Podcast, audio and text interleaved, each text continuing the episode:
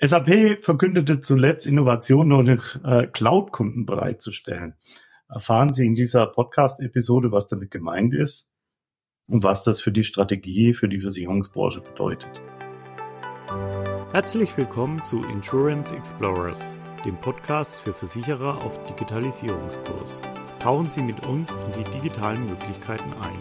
Es erwarten Sie Tipps und Trends rund um IT, Prozesse und Change für agile Versicherungsunternehmen. SAP verkündete zuletzt Innovationen in Form von sogenannten Premium-Prozessen nur noch Cloud-Kunden bereitzustellen. Die Aussage von SAP schlägt im Moment hohe Wellen. Wir wollen heute mal beleuchten, was das konkret heißt und was das vor allem für die Versicherer bedeutet. Und darüber spreche ich heute mit Daniel Ottenberg. Daniel, willkommen. freue mich, dass wir zusammen den Podcast heute machen können. Hallo Hans-Peter, ich freue mich auch sehr auf den Podcast. Aber vielleicht erst mal ganz kurz zu dir, Daniel. Du bist Managing Partner bei Convista und ich glaube ein Urgestein. Du bist schon ganz lange äh, in dem Unternehmen und hast unglaublich viel Erfahrung in, in dem ganzen SAP Finance Umfeld. Äh, hast viele Jahre Expertise, gerade auch in den Transformationsprojekten in Richtung S4HANA. Bist in der Business Unit Insurance und Banking mit im Leitungsteam. Und insofern der kompetenteste, den wir heute sozusagen im Unternehmen haben, der uns auf diesem Weg ein bisschen begleitet und uns mal genauer erklärt, was die SAP da so eigentlich vorhat. Freue mich total. Ja, wie eingangs schon erwähnt, keine neuen Innovationen für Kunden, die nicht in der Cloud äh, sind. Was ist denn genau mit Innovationen und sogenannten Premium-Prozessen gemeint? Was, was meint die SAP denn damit? Aktuell, da muss man sagen, das ist immer nur eine, eine Momentaufnahme, gibt es dort ähm, Themen, die genannt sind seitens der SAP. Das ist das Thema AI, Artificial Intelligence und das Thema Nachhaltigkeit. Und da die Aussage, dass diese Themen nur noch den Kunden zur Verfügung gestellt werden, die SAP Cloud Kunden sind. Heißt jetzt nicht, dass wenn ich jetzt nicht SAP Cloud Kunde bin, ich keine Erweiterungen oder Innovationen mehr bekomme. Es gibt eine Wartungszusage der SAP ja für das S4HANA bis 2040 und ähm, da werden natürlich, wenn Fehler im System sind, werden natürlich, kann ich Meldungen aufmachen, werden Korrekturen gemacht oder auch Innovationen, Erneuerungen im Sinne von neuen, vielleicht Fiori-Apps ähm, und Funktionen werden auch zur Verfügung gestellt. Das heißt, man muss das so ein bisschen, es geht um diese Premium-Prozesse und neue Innovationen, nicht grundsätzlich darum, dass es gar keine Innovationen, gar keine Veränderungen mehr an dem äh, On-Premises-Systemen gibt. Erklär mir doch mal bitte ganz kurz, wann bin ich denn ein Subcloud-Kunde überhaupt? Also was muss ich haben, damit ich als Subcloud-Kunde geführt werde bei der SAP? Da geht es darum, dass man am Ende mit der SAP einen, entweder einen SAP RISE-Vertrag oder einen Grow with SAP-Vertrag abschließt. Und dann kaufe ich nicht die Software und installiere sie bei mir selber oder äh, bringe sie zu einem Hyperscaler, der die für mich betreibt, sondern wirklich, ich gebe dieses gesamte Paket an die SAP ab und bin in der SAP Cloud. Jetzt muss man bei der bei dem Begrifflichkeit SAP Cloud nochmal sagen, dass die SAP halt auch mit unter anderem Microsoft zusammenarbeitet und im Zweifel die Systeme auch dort in der Cloud betrieben werden. Aber es ist halt am Ende über das Vertragswerk bin ich halt vertraglich SAP Cloud Kunde, wenn ich Rise oder Grow Kunde bin. Und da vielleicht noch wichtig, da geht es jetzt um die gesamte SAP-Landschaft. Es geht jetzt weniger darum, dass ich jetzt vielleicht ähm, meine Reisekosten äh, abrechnen über SAP Concur, was ja auch eine Cloud-Lösung der SAP ist, mache, oder SuccessFactors im Bereich Personal einsetze, was ja auch eine Cloud-Lösung ist. Und es geht darum, wirklich das ERP-System mit dem FICO, MMSD oder auch den versicherungsspezifischen Modulen für InExcast oder das FSCD, dass das in der Cloud betrieben wird. In der SAP Cloud kann man zwei Varianten unterscheiden. Einmal die Public Cloud und die zweite Möglichkeit die Private Cloud. Bei der Private Cloud ist es so, dass ich mein System, dass es mein eigenes System ist, was ich sehr, sehr stark auf mich auch anpassen, individualisieren kann. Und in der Public Cloud ist es ein Standard SAP-System mit Standardprozessen, auf die ich mich anpassen muss und transformieren muss. Vielleicht noch mal ein bisschen zu den Be Begrifflichkeiten, nur damit wir es noch mal klar haben. Also was ist RISE? Sind das spezielle Vertragskonstrukte, hast du gesagt? Also da steht jetzt keine spezielle Software dahinter, sondern das sind eher äh, vertragliche, juristische Regulatorien. Oder wie kann ich das verstehen? Ja, also in dem, in dem äh, RISE-Vertrag. Mhm. Da steckt quasi das, das Hosting, die Cloud-Geschichte mit drin. Da ist das die, die Software-Nutzung mit inkludiert. Mhm. Da ist auch ein SAP-Basis-Service mit inkludiert. Und das alles ist dann aber unter einem Vertrag. Also wo ich heute wenn ich das bei einem, wenn ich selber zu einem Hyperscaler gehe, würde ich als Kunde einen Vertrag mit dem Hyperscaler machen. Ich habe einen Vertrag mit der SAP zur Software und ich habe vielleicht bei mir oder bei einem externen noch SAP-Basisbetrieb.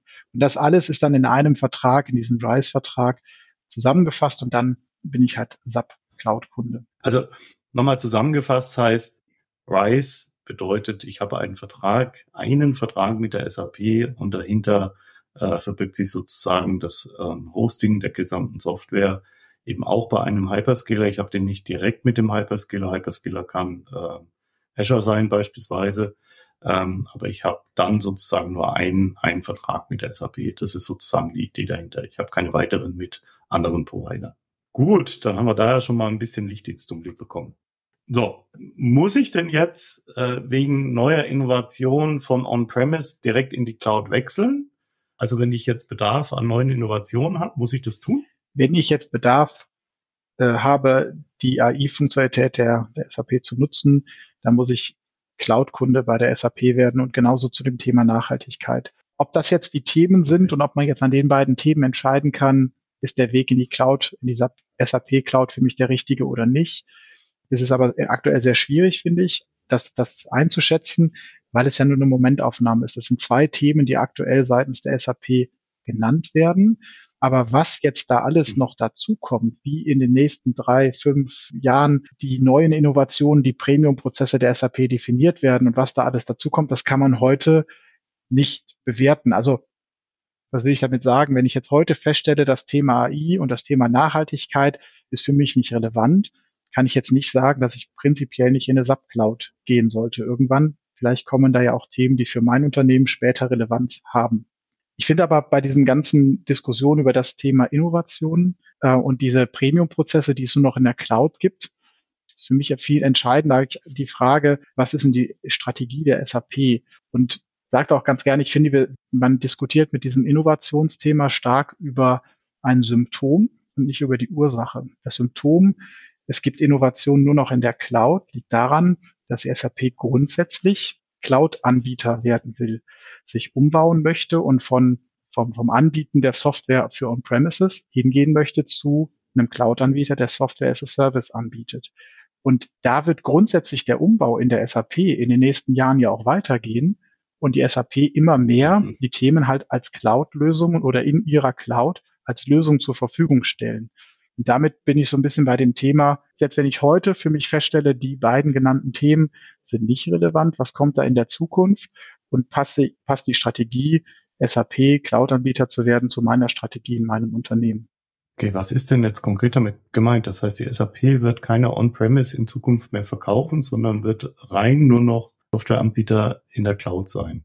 Und was bedeutet das für Wartungszusagen etc.? Also ähm, das heißt, ich bin als Kunde gezwungen, über kurz oder lang in die Cloud zu gehen. Da geht kein Weg dran vorbei.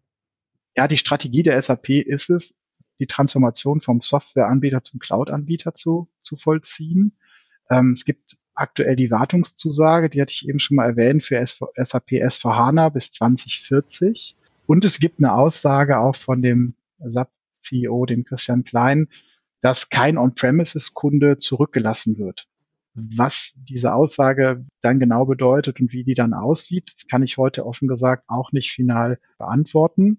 Aber meines Erachtens unter den aktuellen Rahmenbedingungen hm. ist irgendwann für die Unternehmen der Wechsel in die SAP Cloud obligatorisch. Und daher ist für mich auch aktuell die Frage, die man sich stellen muss in den Unternehmen, vielleicht nicht, gehe ich in die SAP Cloud, sondern wann gehe ich in die SAP Cloud? Sofern ich sage, diese Strategie der SAP, ein Cloud-Anbieter zu sein und diese Software nur noch in der Cloud anzubieten, passt zu meiner Strategie im Unternehmen. Das ist natürlich immer wichtig, wenn ich jetzt sage, nein, grundsätzlich Cloud kommt für mich nicht in Frage, was ich im Moment wenig wahrnehme, also ich glaube, das Thema Cloud und Wechsel in die Cloud ist allgegenwärtig, dann wird es wahrscheinlich auch über kurz oder lang in die SAP Cloud gehen. Wenn man jetzt mal auf Versicherer blickt, das heißt, die Versicherer müssen also über kurz oder lang aktiv werden. Das ist richtig. Also man muss mit, man muss sich mit diesem Thema beschäftigen. Und das ist gerade schon angedeutet, ich muss, muss mich ja fragen, ob ich den Weg mit der SAP in die Cloud mitgehen möchte. Äh, und wenn ich den mitgehen möchte, wann gehe ich diesen Weg? Von welchen Zeithorizonten reden wir denn da? Also reden wir da von, jetzt ist echt Eil geboten, die Versicherer müssen das jetzt angehen.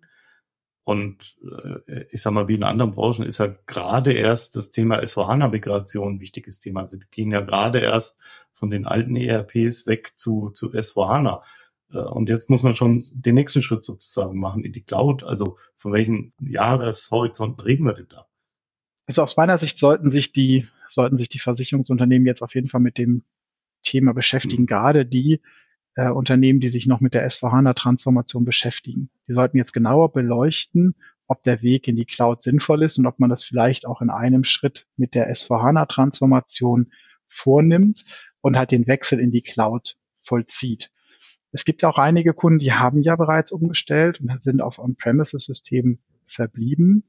Ähm, und da ist ja schon genannt der Termin für die Weiterentwicklung und den Support von S4HANA bis 2040. Das heißt, aus meiner Sicht ist es jetzt nicht so, dass man überhastet hier eine Entscheidung treffen muss, aber man muss sich jetzt mit dieser, mit diesem Thema auseinandersetzen und eine Strategie entwickeln. Möchte ich mit der SAP in die Cloud? Wenn ja, wann starte ich damit und wie mache ich das schrittweise?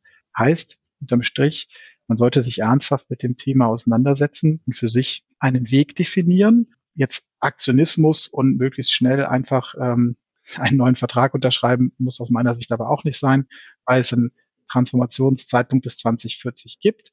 Nochmal da der Punkt wieder, welche neuen Innovationen perspektivisch in den nächsten fünf oder zehn Jahren allerdings ähm, nur noch in der Cloud zur Verfügung stehen, die man dann vielleicht braucht, das ist heute nicht abschätzbar. Okay, vielleicht um es nochmal zusammenzufassen, was sind aus deiner Sicht jetzt die nächsten sinnvollen Schritte für die Versicherer?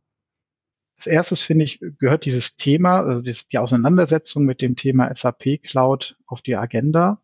Ähm, man muss sich in den Unternehmen damit beschäftigen und ähm, eine Strategie und einen Weg entwickeln.